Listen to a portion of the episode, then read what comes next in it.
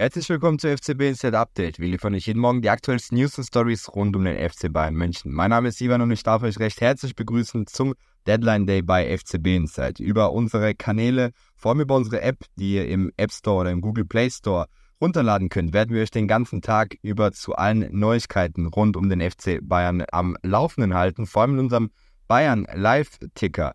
Da werden wir unter anderem mehr Infos haben zum Medizincheck der Vertragsunterschrift und Codes zu Brian Zaragoza, denn der Spieler wechselt sofort zum FC Bayern München.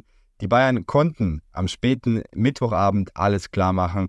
Brian Zaragoza wird im Winter bereits Spieler vom FC Bayern München. Man hat mit FC Granada eine grundsätzliche Einigung erzielen können für einen sofortigen Wechsel von Zaragoza. Laut Kicker soll bereits am heutigen Donnerstag um 7.59 Uhr am Flughafen in Oberpfaffenhofen ein Flugzeug aus Malaga landen. In diesem Flieger könnte bereits Zaragoza sitzen. Und laut Romano-Informationen könnte Zaragoza auch schon am Donnerstag beim Bayern-Training teilnehmen. War der Deal in deinen Augen die richtige Antwort auf die Kummern-Verletzung und ist der Aufpreis gerechtfertigt? Bayern sollen für Zaragoza ja zwischen 3 und 4 Millionen Euro jetzt nochmal zusätzlich zahlen auf die Ablösesumme drauf, die man sowieso schon vereinbart hatte für den Transfer im Sommer.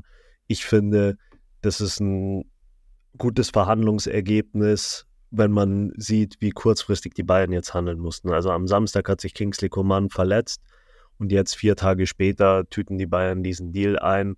Was will man jetzt auch noch günstiger erwarten? Also ich finde es eh schon bemerkenswert, dass Granada da einlenkt dass sie so kurzfristig einen wichtigen Spieler weglassen im Abstiegskampf.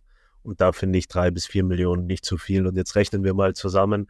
Also selbst wenn wir vom teuersten ausgehen und es sind vier Millionen plus die zwischen 12 und 14 Millionen, die die Bayern eh schon gezahlt haben für den Deal im Sommer, rechnen wir da auch mit dem teuersten, dann sind das 14 Millionen plus die 4 Millionen, dann wären es maximal 18 Millionen, die man zahlt für einen Spieler, den man wirklich als Perspektivspieler für die Zukunft sieht, der jetzt auch gleich helfen kann in der Abwesenheit von Kingsley Coman, dann ist es heutzutage ein super Deal, zumal äh, Saragossa zwar nur ein Länderspiel gemacht hat für Spanien, aber immerhin ist er jetzt spanischer Nationalspieler.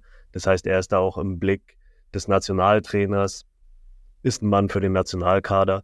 Und da muss man wirklich sagen, äh, dass 18 Millionen heutzutage für so einen Spieler vor allem im Alter von 22 auch echt kein schlimmer Preis ist. Also ich finde, die Bayern-Verantwortlichen haben da schnell reagiert. Das war auch die beste Lösung, also viel besser, als jetzt nochmal einen Spieler zu holen. Es war ja auch Steven Bergwein im Gespräch, zum Beispiel, wenn man jetzt nochmal einen 26-jährigen Spieler für 20 Millionen geholt hätte, den man eigentlich vorher gar nicht wollte, ist dieser Deal mit Saragossa für mich jetzt viel, viel besser. Er ist ein Spieler, den die Bayern eh schon wollten, eh auf dem Zettel hatten für die nächste Saison. Der ist durch alle Gremien gegangen. Äh, Christoph Freund hat sein Go gegeben, der Vorstand hat schon sein, sein Go gegeben und jetzt kriegt man ihn einfach früher. Also ich finde, besser hätten es die Bayern nicht machen können. Es ist genau der richtige Deal in der jetzigen Situation und den Preis finde ich da auch nicht übertrieben. Einem Bericht der Sportbild zufolge wollte Trainer Thomas Tuchel vom FC Bayern mit mehreren Transfers beim Rekordmeister eine neue Struktur in Hierarchie in die Mannschaft bringen. Im FC Bayern sollte es einem Bericht der Sportbild zufolge immer mehr Punkte geben, die Trainer Thomas Tuchel seit seinem Amtsantritt in München stören. Das betrifft grundsätzlich auch die Bereitschaft zur Veränderung im Club. Um diese voranzutreiben, wollte Tuchel demnach eine neue Struktur und Hierarchie im Team der Bayern schaffen und alte Muster aufbrechen. Dafür habe der 50-Jährige vor der Transferperiode im vergangenen Sommer intern klare Transferwünsche hinterlegt. Neben Harry Kane und Minjay Kim, deren Transfers ja am Ende dann doch funktioniert haben, sollten auch weitere Schlüsselspieler geholt werden. Tuchels Wunschkandidaten als erfahrene Anführer in der Abwehr waren ja unter anderem Kyle Walker von Manchester City gewesen. Für das zentrale Mittelfeld wollte Tuchel dann laut des Berichts dann noch Declan Rice und Moises Caicedo. Walker blieb am Ende bei City, Rice wechselte für fast 122 Millionen Euro von West Ham zum Arsenal und Caicedo ging für bis zu 133 Millionen Euro von Brighton zum FC Chelsea. Gerade günstig wären Tuchels Traumtransfers also auch nicht geworden. Im Winter versuchten die Bayern dann auch nochmal einen neuen Anführer für die Innenverteidigung zu holen.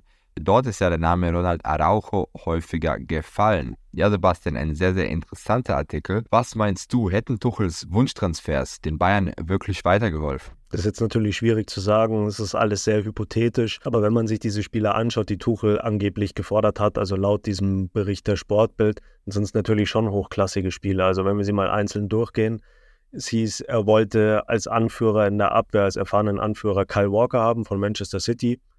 Bei ihm glaube ich, dass er den Bayern sehr geholfen hätte. Ich glaube, er hätte sehr gut zu den Bayern gepasst.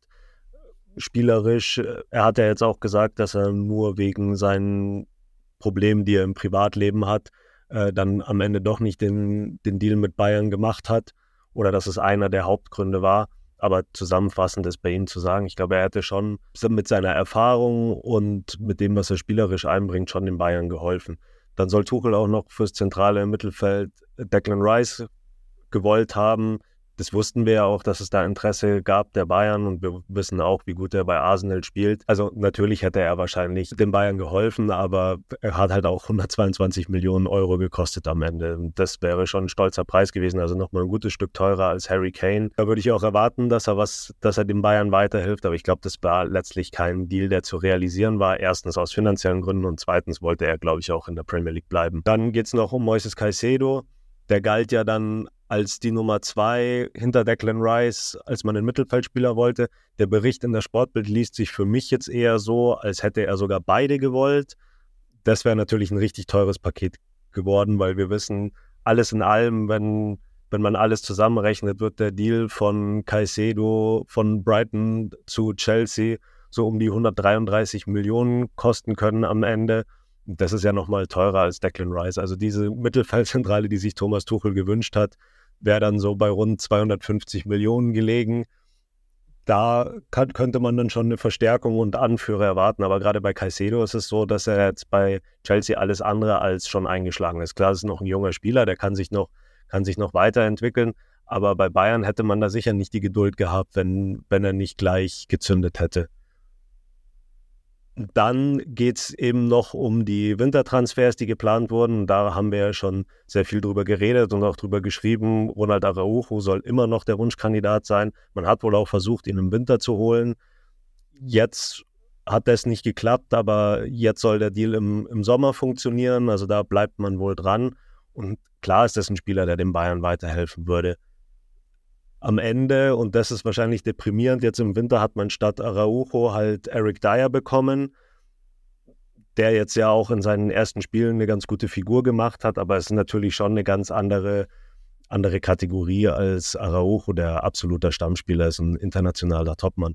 Und auch Tuchel wollte wohl einen erfahrenen Mann aus der Premier League in Kieran Trippier. Wir wissen, dass das auch nicht funktioniert hat. Und dann kam halt ein junger, talentierter Spieler in Sascha Boe, das ist halt sicher nicht das, was er wollte, sondern eher das, was Christoph Freund wollte. Also ich glaube, zusammenfassend ist zu sagen, dass Tuchel natürlich auch hoch reingeht bei seinen Transferwünschen. Also es sind absolute Topspieler und wenn wir mal zusammenrechnen, wenn er die alle gekriegt hätte, hätten die Bayern über 300 Millionen ausgegeben. Das ist ja gar nicht realisierbar.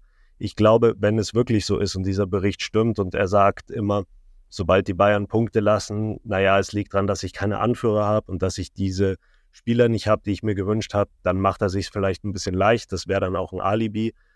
Aber alles in allem ist natürlich auch das Recht des Trainers, äh, Transferwünsche zu stellen. Und ihm ist natürlich wahrscheinlich auch bewusst gewesen, dass er nicht alle diese Spieler bekommen wird. Also darum zusammengefasst, das ist sein gutes Recht. Und natürlich wären der Großteil der Spieler auch gute Spieler für die Bayern gewesen.